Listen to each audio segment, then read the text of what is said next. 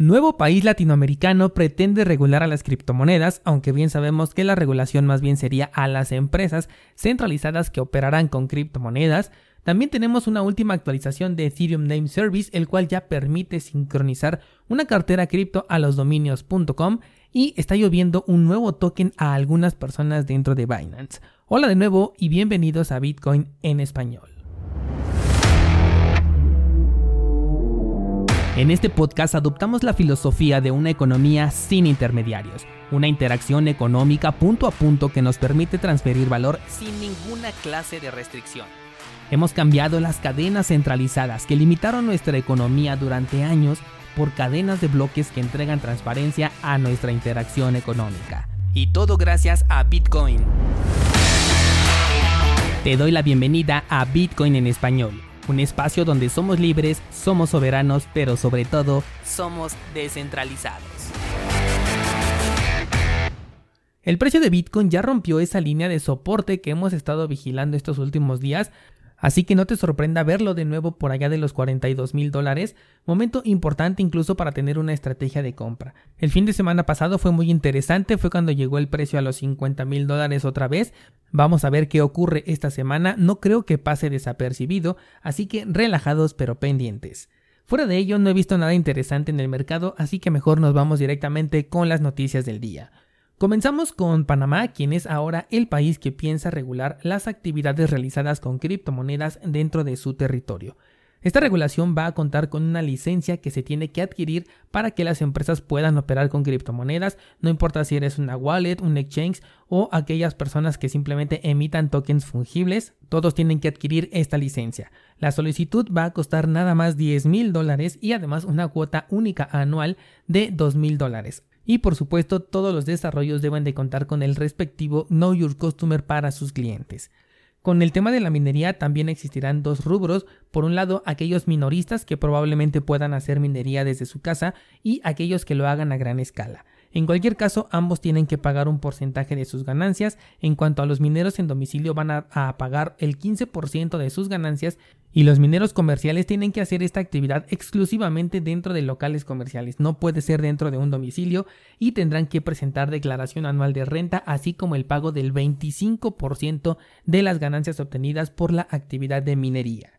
No se sabe si esto también aplicaría para los modelos de minería con tarjetas gráficas, esto lo digo porque son pues más discretos que los ASICs, aunque seguramente sí aplicará por el simple hecho de ser minería de criptomonedas.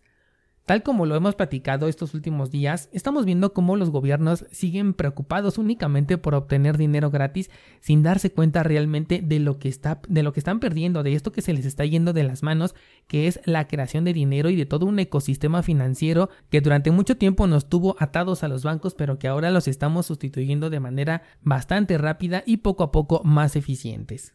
Esto sin duda les puede traer consecuencias irreversibles en el futuro y será muy interesante verlo. Por mi parte considero que está bien que se limiten a pedir su diezmo y que no se metan con las actividades cripto. Entre más tranquilos estemos de este lado, mejor podremos ocuparnos por un lado de la innovación, hablando de los desarrolladores, y por el otro lado de la adopción en nuestro caso. Obviamente no estoy muy de acuerdo con el tema de los impuestos a la minería, pero considero que es algo que bueno pues ya pronto se convertirá en una normalidad y que además está únicamente enfocado en empresas centralizadas o personas que bueno en este caso quieran hacer eh, la actividad de minería desde su casa. Además este tema de la minería creo que será exclusivo para Bitcoin porque estamos viendo una gran migración o incluso un nacimiento ya de forma nativa de los protocolos pero en prueba de participación. Con lo cual mientras las ganancias se puedan distribuir a nivel de protocolo será mucho más complicado que un gobierno quiera sacar provecho de ello o incluso que sepa que estás participando en ello. Mientras tanto, Bitcoin no creo que migre a un sistema de prueba de participación, de hecho lo vería bastante inseguro si así fuera, así que es probable que este tipo de impuestos a la minería cripto se limite a la minería de Bitcoin en el futuro. Estamos viendo un fenómeno bastante interesante de causa y consecuencia, en donde los desarrolladores de este sector están varios pasos por delante de los gobiernos y estos en su burocrática forma de trabajar simplemente se limitan a reaccionar ya demasiado tarde para mi opinión en cuanto a las nuevas implementaciones de este sector. El ecosistema cripto está avanzando a pasos agigantados y no se le ve un freno a corto plazo. Por el contrario, cada vez tenemos nuevos desarrollos que son más interesantes y que nos permiten imaginar un futuro súper diferente al que pudimos haber imaginado antes de la existencia de las criptomonedas. Pasando a otra nota, el Ethereum Name Service ha agregado a su plataforma la compatibilidad para dominios.com. Si no sabes de lo que te estoy hablando, la Ethereum Name Service permite comprar de manera irrevocable un dominio en Internet con extensión .eth. Sin embargo, la nueva actualización permite ya aceptar dominios.com para que puedan utilizarse como direcciones de pago que son mucho más fáciles de recordar que las típicas direcciones de Ethereum o prácticamente de cualquier otra criptomoneda. Hace poco te platicaba sobre un protocolo en Lightning Network que justamente buscaba hacer algo muy similar, pero con un nombre de correo electrónico. Bueno, pues aquí es como si al querer compartirte yo mi dirección para que hagas un pago, te dijera envíame Ethereum a cursosbitcoin.com, aunque desconozco por qué razón pediría Ethereum, ¿verdad? Pero bueno. Este proceso funcionaría con diferentes criptomonedas y permite asociarlas todas a un mismo nombre de dominio. La única diferencia con los dominios .eth es que los dominios.com sí son revocables, ya que los dominios pueden renovarse o bien pueden dejar de usarse, ya que únicamente se paga como una renta por poseer este dominio y en los .eth ya te pertenecen de por vida y son registrados como un token NFT que está bajo tu control y solamente tú eres capaz de transferirlo hacia otra persona.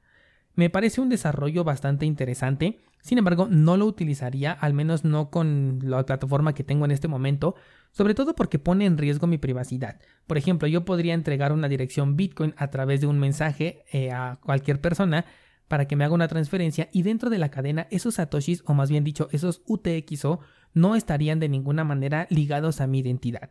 La única persona que sabe que esa dirección me pertenece es con la que estoy haciendo el intercambio. En su lugar, si utilizo un dominio, se vuelve completamente rastreable cualquier transacción que pase por ese dominio, de tal forma que la privacidad se ve en peligro. Estoy seguro que Chain Analysis ya tiene por ahí algún, eh, algo preparado para justamente estar revisando estas direcciones que están ligadas a un nombre de dominio.